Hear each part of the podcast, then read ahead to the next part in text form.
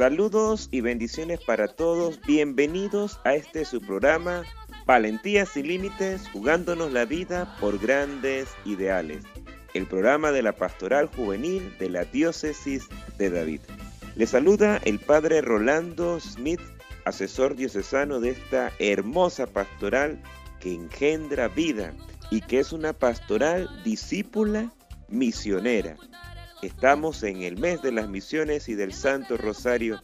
Disfrutemos de esta experiencia maravillosa que Dios nos regala. Vamos a iniciar nuestra hora de programación juvenil con la oración de la pastoral juvenil en el nombre del Padre, del Hijo, del Espíritu Santo. Amén. Mi corazón inquieto se acerca a ti, amigo Jesús, esperando de ti tu presencia constante y amorosa por más que mis actos me separan de ti, tú abrázame con amor y ternura. Te pido tu protección y bendición para que todos mis proyectos e ilusiones encuentren en tu corazón su realización y plenitud. Bendice a nuestra pastoral juvenil, a nuestros asesores, a nuestra diócesis y concédenos asumir nuestro trabajo evangelizador como una opción de vida en el mundo de los jóvenes. María, camina muy a nuestro lado y condúcenos a tu Hijo Jesús para alcanzar la felicidad y alegría completa. Amén. La palabra de Dios es siempre fuente de vida y por eso queremos compartir con ustedes el Evangelio del día, tomado del capítulo décimo de San Lucas.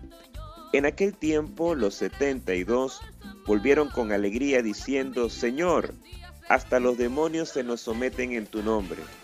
Jesús les dijo, estaba viendo a Satanás caer del cielo como un rayo. Miren, les he dado el poder de pisotear serpientes y escorpiones y todo poder del enemigo y nada les hará daño alguno. Sin embargo, no estén alegres porque se les someten los espíritus. Estén alegres porque sus nombres están inscritos en el cielo. En aquella hora se llenó de alegría en el Espíritu Santo y dijo, Te doy gracias, Padre, Señor del cielo y de la tierra, porque has escondido estas cosas a los sabios y entendidos y las has revelado a los pequeños. Sí, Padre, porque así te ha parecido bien. Todo me ha sido entregado por mi Padre y nadie conoce quién es el Hijo sino el Padre, ni quién es el Padre sino el Hijo, y aquel a quien el Hijo se lo quiera revelar. Y volviéndose a sus discípulos les dijo aparte, Bienaventurados los ojos que ven lo que ustedes ven, porque les digo que muchos profetas y reyes quisieron ver lo que ustedes ven y no lo vieron, y oír lo que ustedes oyen y no lo oyeron. Hermanos, llenos de alegría del Espíritu, somos testigos de la gloria de nuestro Dios. Lucas nos narra la alegría que manifiestan los 72 discípulos de Jesús al regresar de su misión evangelizadora, un entusiasmo por la victoria del mensaje del reino frente al poder del mundo y del demonio. Sienten que han sido testigos veraces del mensaje de Jesús y dignos de su poder. Y Jesús refuerza esa confianza, claro que sí no tanto por los acontecimientos vividos, sino por ser testigos elegidos de Dios. También a Jesús estas nuevas, estas buenas noticias, le provocan una especial satisfacción que le impulsa a la acción de gracias al Padre. Es la comunión con el Padre la que actúa en el Hijo y obra la gracia de este mundo por sus enviados. Tenemos la benevolencia del Padre que nos da fuerza y confianza para predicar el mensaje de salvación de Jesús. Un mensaje que hace del mundo un territorio de amor frente a la tiranía del mal, la perversión y la opresión del demonio. Y Jesús dirige su oración al Padre lleno de gozo, porque revela estas cosas a los pequeños y sencillos y las oculta a los sabios y entendidos son los humildes, los confiados, los dispuestos, quienes reciben la revelación y la gracia de Dios. Hay que abrir los ojos y el alma a la voluntad de Dios para que su gracia inunde nuestro ser y se transmita en nuestro entorno. son los pequeños, los pobres, los que no cuentan apenas en la sociedad, los elegidos de Dios y todo creyente que entiende este mensaje evangélico, ve en ellos la gracia y el poder de Dios. Desde ellos levantamos nuestra oración de acción de gracias como Jesús para que el reino se siga realizando en nuestro mundo. Ha llegado el momento para nuestra primera Cristoteca de esta hora de programación juvenil y el tema está a cargo de, un joven de nuestra diócesis. Él es Abdiel Araúz con el tema Rey de mi corazón.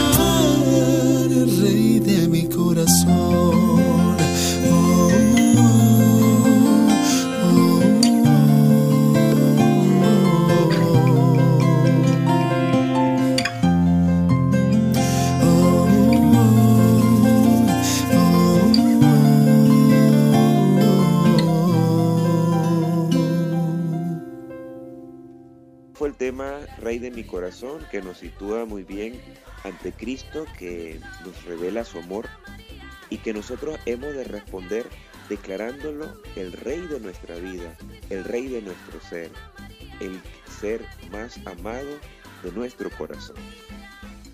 Han llegado ya los primeros reportes de sintonía. Queremos saludar a Dorisela de Cortés en Nuevo Amanecer.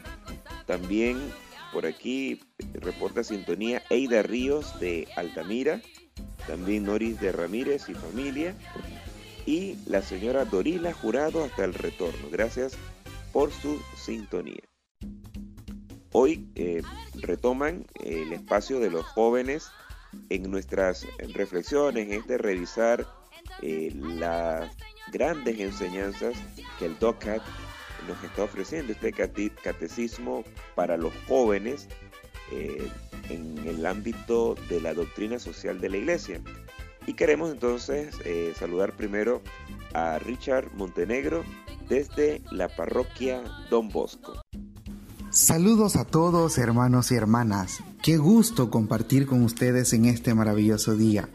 Hoy, continuando con el análisis del DOCAT, me gustaría compartir con ustedes la reflexión de los numerales 48, 50 y 52, los cuales están centrados en el tema de la persona humana, que es única e infinitamente valiosa.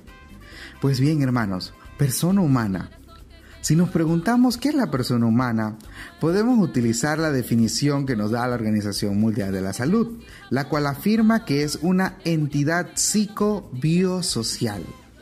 Nosotros agregamos que es un ser, por sobre todas las cosas, espiritual, siendo esta una de las cualidades que lo distingue. Entonces, como cuerpo, mente y espíritu, se convierte en la obra maestra de Dios, y como lo establece la escritura, Dios creó al ser humano a su imagen. Lo creó a su imagen y semejanza. Los creó varón y mujer. Génesis 1.27.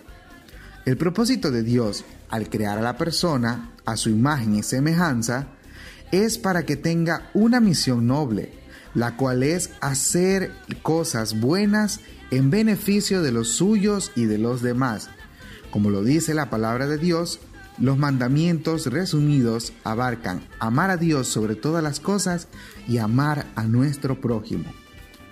Como personas humanas, estamos llamados a reflexionar sobre lo que significamos. Los invito a que se pregunten junto a mí, ¿qué somos? ¿Para qué vivimos? ¿Hacia dónde vamos? ¿A qué estamos llamados? Una vez logremos reflexionar sobre estas cosas, podemos alcanzar a ser personas agradecidas por todas las cosas que el Señor nos regala todos los días de nuestra vida, a fin de así tener un espíritu más solidario, lleno del amor de Dios por nosotros. Hoy, como lo mencionaba anteriormente, les hablaré de los numerales 48, 50 y 52. Pero antes, Pidamos a Dios nos dé sabiduría y entendimiento para comprender estas reflexiones que nos ayudarán a ser mejores personas humanas.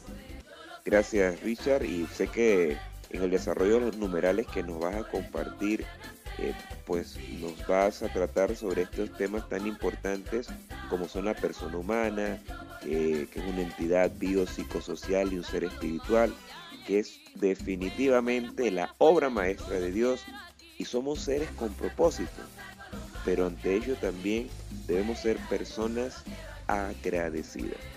También en esta oportunidad nos compartirá otra querida amiga desde Hualaca. Vamos a ver de quién se trata. Hola a todos, espero que estén muy bien. Para mí es un placer nuevamente estar acá con todos ustedes, poder compartir parte de lo que es la doctrina social de la Iglesia o el DOCAT. Mi nombre es Gilda Ramos y soy coordinadora de la Pastoral Juvenil Nuestra Señora de los Ángeles de Hualaca. Hoy estaremos compartiendo la pregunta número 47 del DOCAT, que dice, ¿qué queremos decir cuando hablamos de la persona?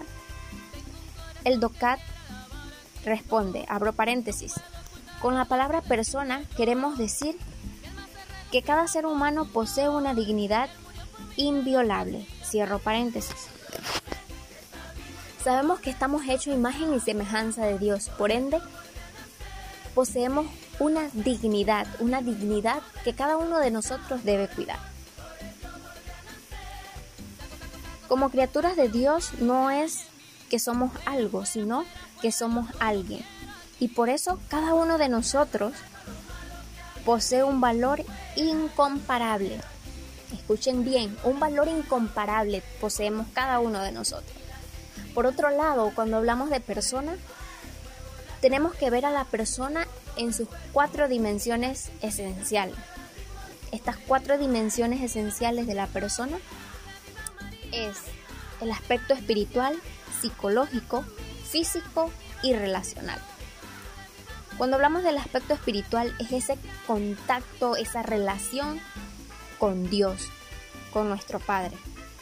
En el aspecto psicológico hacemos referencia a las emociones, a nuestras sensaciones, pensamientos, emociones y sobre todo nuestra personalidad, aquellas características que nos hacen diferente a otra persona. En el aspecto físico entra en juego lo que es la salud corporal, la salud física, la buena alimentación, los ejercicios. Y en el aspecto relacional, pues por nuestra naturaleza de ser humanos, somos seres sociales. Es decir, que tenemos esa necesidad de compartir y de estar en contacto con otras personas. Todos estos aspectos tienen necesidades distintas y necesidades que deben ser eh, satisfechas.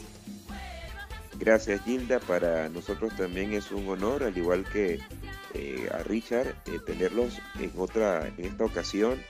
Ya han compartido algunos programas con nosotros y sus reflexiones son pues muy muy buenas y muy seguidas. Así que pues también gracias porque pues has querido y has podido compartir con nosotros esta primera, este primer numeral de los que vamos a tratar hoy, esta primera pregunta, eh, y definitivamente estamos hechos a imagen y semejanza de Dios con una dignidad que debemos cuidar.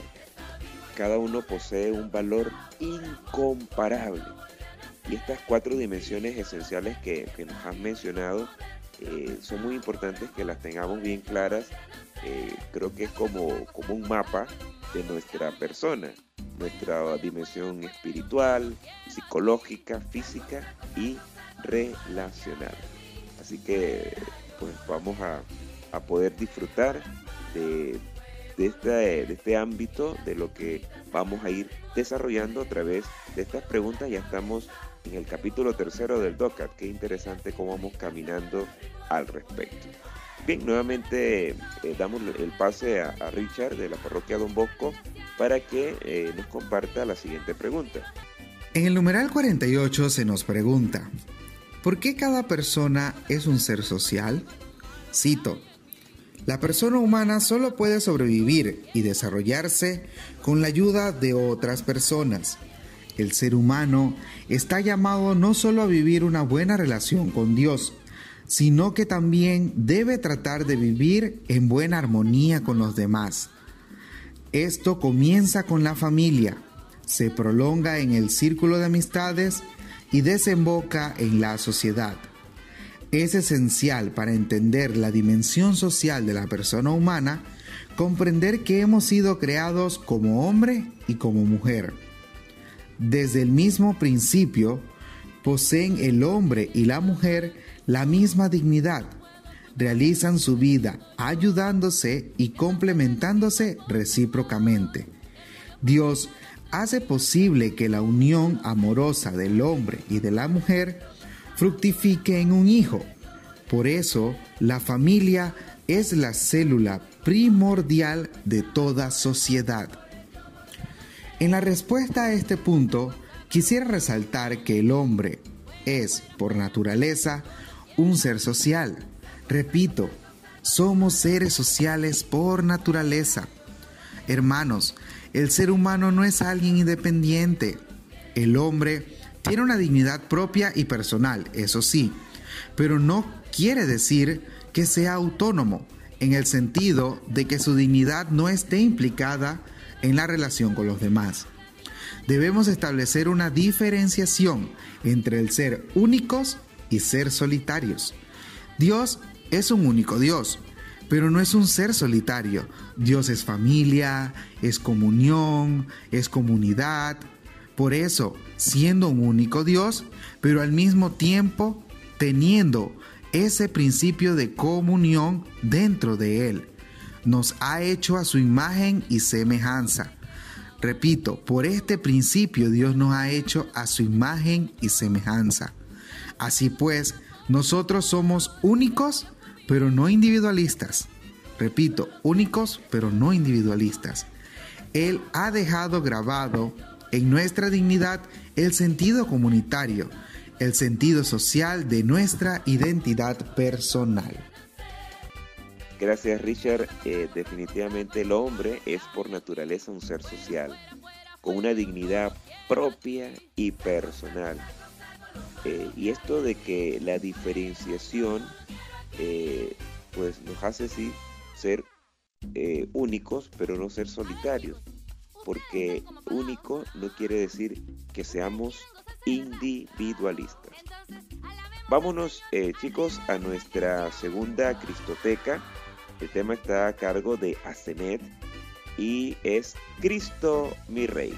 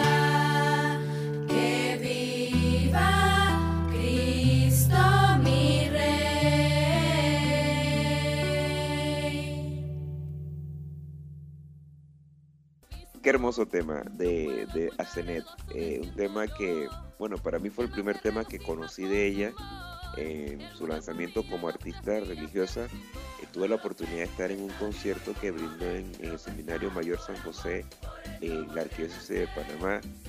Y esta hermosa chica, con una voz espectacular, nos invita a alabar también a Cristo como nuestro Rey.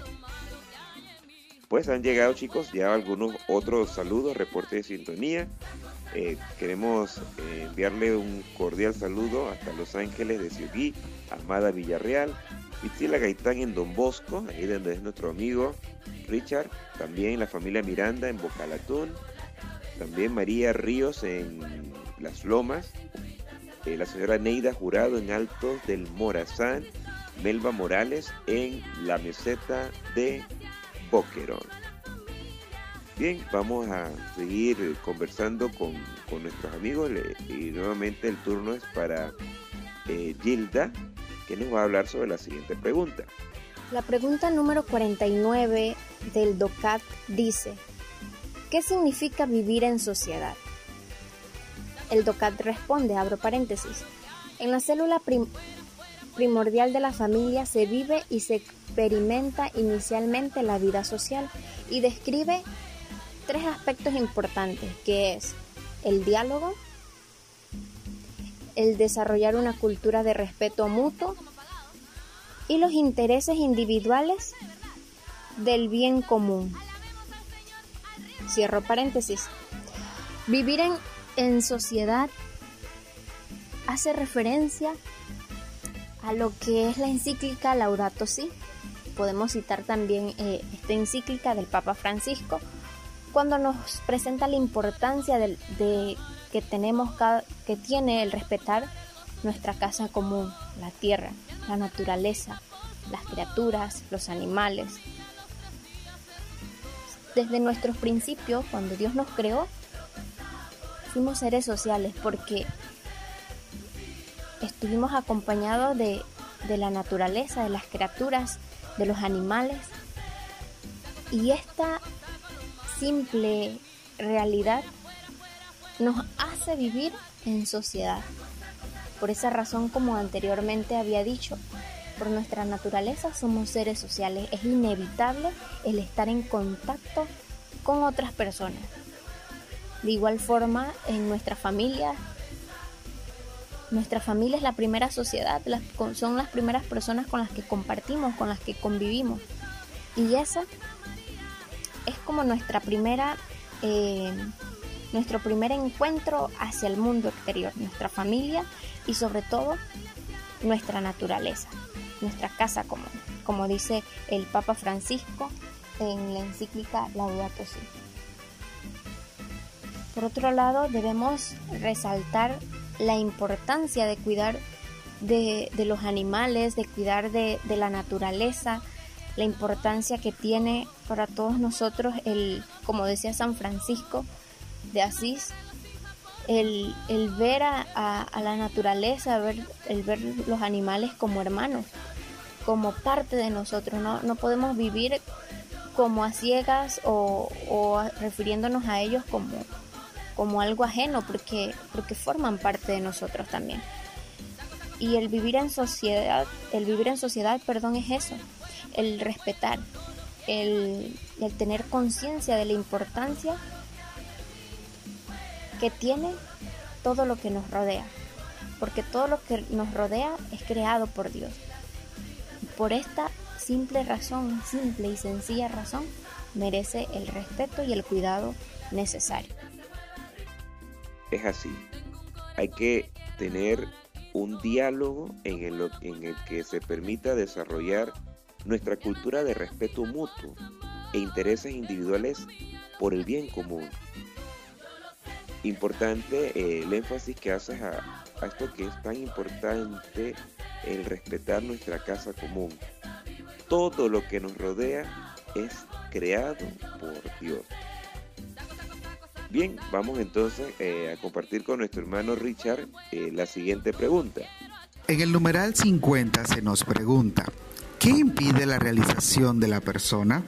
Cito, La persona humana y su dignidad están expuestas a numerosas heridas y amenazas. Al momento determinante de la alteración y de la destrucción lo llamamos pecado. Adán, que se rebeló contra Dios en el pecado original, es, en cierto sentido, el prototipo del ser humano que no sabe hacer otra cosa que pecar y herir. Puesto que todos somos humanos, también somos pecadores. Herimos a los demás con nuestro modo pecaminoso de vivir. Dada esta situación, la tierra ya no puede ser un paraíso.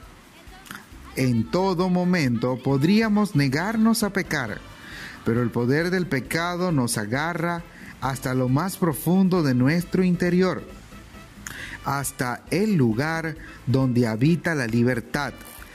Y así hacemos intencionadamente el mal, es decir, nos oponemos libremente a la voluntad de Dios y nos separamos de la fuente de vida, es decir, de Dios. En la explicación de este punto, pues por una parte, se insiste en cómo ese pecado original y esa condición pecadora se adueña de nosotros, de forma que en cierto sentido el pecado nos quita o nos limita la libertad. Pero al mismo tiempo se nos menciona que estamos llamados a luchar libremente contra el mal, buscando la voluntad de Dios. Entonces hay como una especie de paradoja diría yo. Por un lado, el pecado nos esclaviza y al mismo tiempo Dios nos permite que esa esclavitud llegue a anular totalmente nuestra voluntad. Habrá casos en los que puedan existir situaciones de adicción en la que la voluntad esté muy anulada.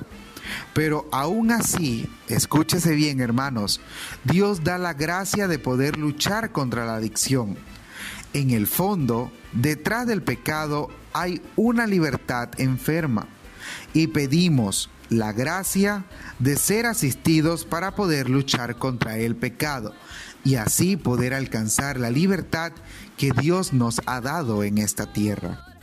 Así es, eh, Richard. ¿Cómo se, se insiste en que la condición del pecado original nos condiciona? Estamos llamados a, luchar libremente pero a luchar contra el mal. Dios da la gracia de poder luchar contra el pecado y alcanzar la libertad que Dios nos ha dado en esta tierra. Esa es nuestra mayor riqueza. Vamos entonces a nuestra tercera Cristoteca. El tema está a cargo de Son by Four y es Aquí está el Cordero.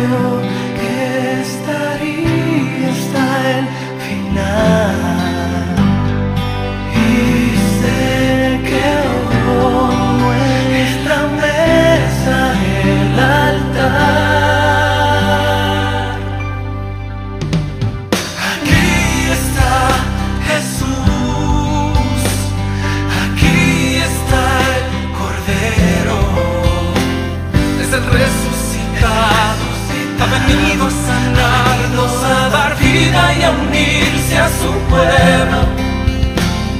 Aquí está Jesús,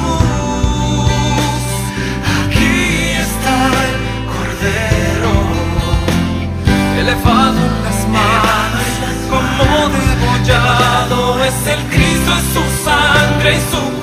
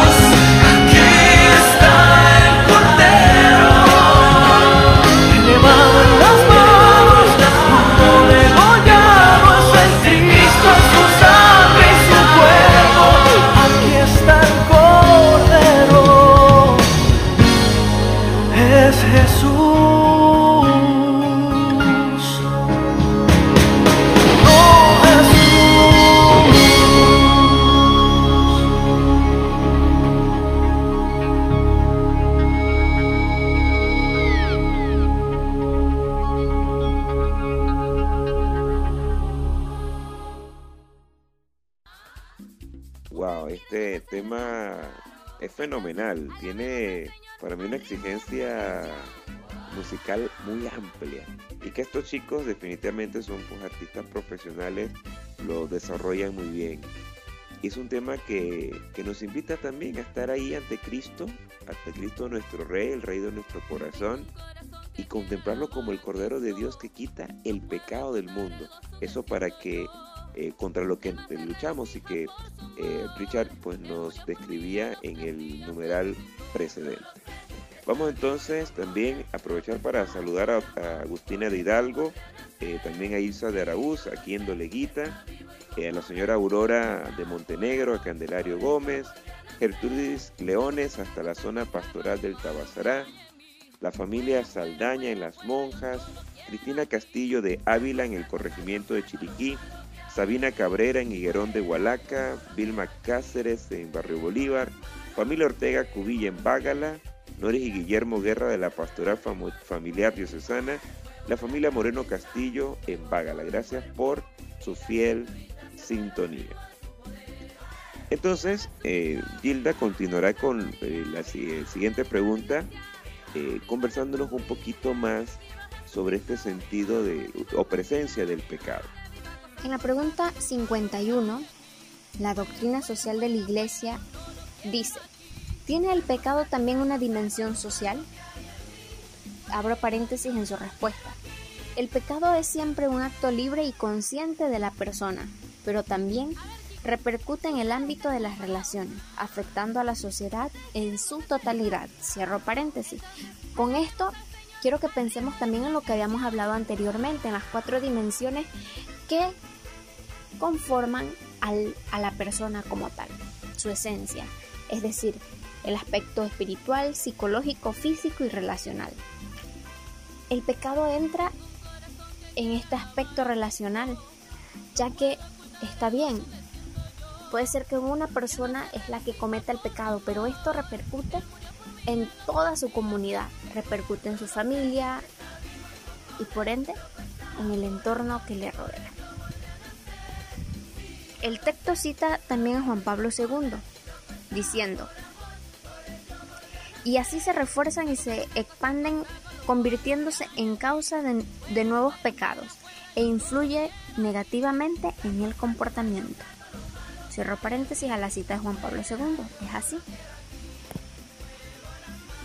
Esto repercute en nuestro comportamiento, por ende en el comportamiento de la persona que tenemos a nuestro lado.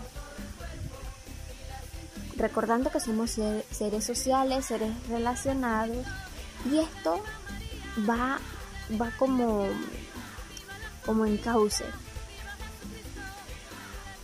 Le toca a todos por igual. Por otro lado, también hace un ejemplo, el DOCAT. Pensemos en los sistemas políticos que ejercen ilegítimamente la violencia o no protegen a las minorías. Esto también es un pecado social, ya que si el sistema político no hace su labor o no hace nada por la violencia, por, la pobreza, por, por, las minorías, los que son demigrados, las personas que se hacen a un lado, esto afecta a todo, a todo el núcleo social, afecta a, toda, a todo el país en general. De una u otra forma todos nos vemos afectados por esta triste realidad. Y este es un ejemplo de que el pecado también tiene su signo o también tiene su, su aspecto social. ¿Por qué? Porque también forma parte de una de las dimensiones importantes o esencias que conforman a la persona. El aspecto relacional. He aquí donde el pecado tiene su origen también en una dimensión social. Así es, el pecado entra en el aspecto relacional y repercute en todo el entorno que lo rodea. El pecado no solamente es lo que yo cometo personalmente, sino que eso eh, implica o afecta socialmente. Bien, Richard, ¿qué tal si nos conversa sobre la siguiente pregunta para este día? En el numeral 52 se nos pregunta, ¿En qué consiste la unidad de la persona humana? Cito, el ser humano posee cuerpo y alma, pero no son realidades separadas. La persona es siempre una unidad de cuerpo y de alma. El materialismo hace el alma una mera función de la materia y del cuerpo. El espiritualismo, por el contrario, desprecia el cuerpo en favor del alma la Iglesia rechaza ambas doctrinas. El cuerpo no es la cárcel del alma y ésta pertenece esencialmente al hombre vivo. El ser humano está unido con la tierra mediante su cuerpo, formando una parte de la naturaleza. En su alma espiritual encuentra el ser humano no solo su identidad personal, sino que también mediante ella contempla a Dios y es contemplada siempre por Él. Por eso el alma es inmortal, pero el cuerpo no puede despreciarse nunca, pues ha sido creado como bueno por Dios y está destinado a resucitar en el día del juicio final. El ser humano es al mismo tiempo un ser material y espiritual. Quiero enfatizarme en estas líneas que nos responde el DOCAT, las cuales nos dicen que el hombre es cuerpo y alma en una unidad, mientras que el materialismo hace del alma una mera manifestación del cuerpo, el espiritualismo desprecia el cuerpo a favor del alma se subraya la unidad de la persona humana, al mismo tiempo que su dualidad, que su dualismo. Cuando no se entiende este principio, se suele crear en dos extremos contrarios que se acaban tocando. Por una parte, el materialismo niega la existencia del alma o la admite pero como si lo espiritual en el hombre fuera algo simbólico. Por otra parte, el espiritualismo desprecia del cuerpo como si el cuerpo fuese algo de lo que no estamos o que no tenemos que, que nos tenemos que desprender. Según la realidad, el ser humano es al mismo tiempo un ser material y espiritual, como nos lo menciona esta respuesta. Sin embargo, es necesario reflexionar más sobre estos dos extremos que están presentes en la cultura de hoy en día. El hombre es cuerpo y alma en unidad. Creo que eso es muy importante, ¿no? Que, que nos vemos como, como una sola unidad, que somos llamados personas. No somos un conjunto de elementos dispersos sino que es eh, un conjunto integrado de elementos. Eh, muy bien, gracias eh, Richard, gracias Gilda por, por estos aportes que nos han brindado. Vamos entonces a nuestra cuarta Cristoteca para esta hora juvenil de programación y el tema es Tu amor me basta de la comunidad Santa Teresa de Jesús.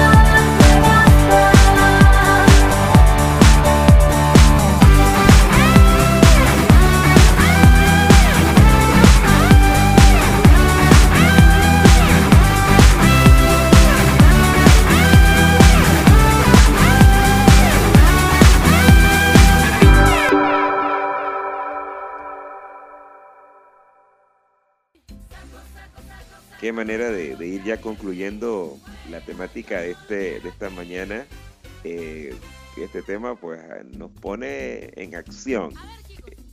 Y queremos también saludar en acción a nuestros amables amigos que nos reportan su sintonía. Irse Maritza Miranda en el portal de las Margaritas, la familia García Díaz en Barrio Bolívar, Esther Ureña de Morales en Mostrenco, Carmelita Rubio hasta Pedregalito, también Leidiana Gómez en La Victoria, la familia Miranda Osorio en San Juan del Tejar, la familia Cortés Celaya en Aguacatal, también la familia Hernández en Los Limones de Alange, eh, Damaris Berroa hasta Caimito de Boquerón. Gracias por su fiel sintonía.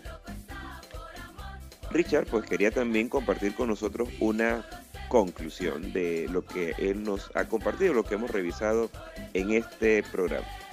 Y bien hermanos, tengamos en cuenta que la persona humana es un ser inteligente y racional, que desde pequeño desarrolla sus conocimientos y se apoya en la educación para desarrollar todas sus potencialidades frente a la sociedad, que es la que lo lleva a convertirse en un hombre productivo para la sociedad, que lo lleva a ubicarse en el contexto social como una persona que logra sus metas y propósitos que siempre serán individuales. Pero además, como seres humanos estamos llamados a cuidar de nuestra salud, enseñar cosas buenas con el ejemplo, agradecer por todo lo que tenemos y compadecer a todos los que sufren, lloran y necesitan son los bellos sentimientos que nos hacen humanos y nos acercan a Dios, quien nos hizo a su imagen y semejanza, haciéndonos personas humanas. Así es, Richard, la persona humana es un ser inteligente y racional que desarrolla todo su potencial en la sociedad, no aislado. En la sociedad, en el compartir, nosotros vamos desarrollando. Y realmente el compadecernos eh, nos hace a nosotros más humanos y nos acerca a Dios. No nos aleja, al contrario, nos hace más cercanos a Dios.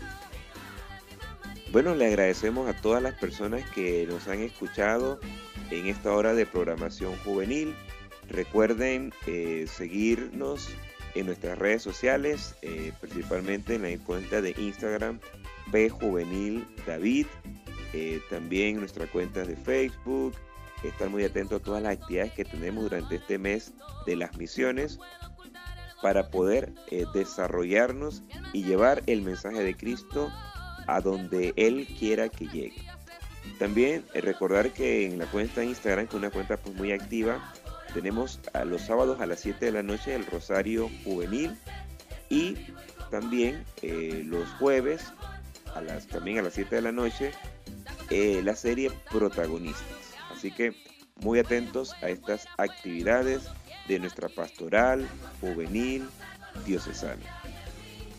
Pues muchas gracias a todos por, por escucharnos. También recuerden que pueden este, luego disfrutar y compartir este programa eh, a través de nuestro podcast, eh, simplemente en, en la aplicación que utilices, como Spotify, TuneIn, eh, Radio Public, Anchor. En la aplicación que utilices solamente tienes que buscar Pastoral Juvenil David y aparecerá la serie de programas que estamos eh, ofreciendo y compartiendo con todos ustedes. Bueno, han estado en este programa eh, Gilda Ramos de la parroquia Nuestra Señora de los Ángeles, también Richard Montenegro de la parroquia Don Bosco y este su servidor, el padre Rolando José Smith Montenegro, asesor diocesano de Pastoral Juvenil. Bendiciones para todos y si Dios nos lo permite, estaremos el próximo fin de semana en este su programa Valentía sin Límites, jugándonos la vida por grandes ideales. ¿Ustedes quieren gozarse de verdad? Claro. Entonces, alabemos al Señor al ritmo de esta canción.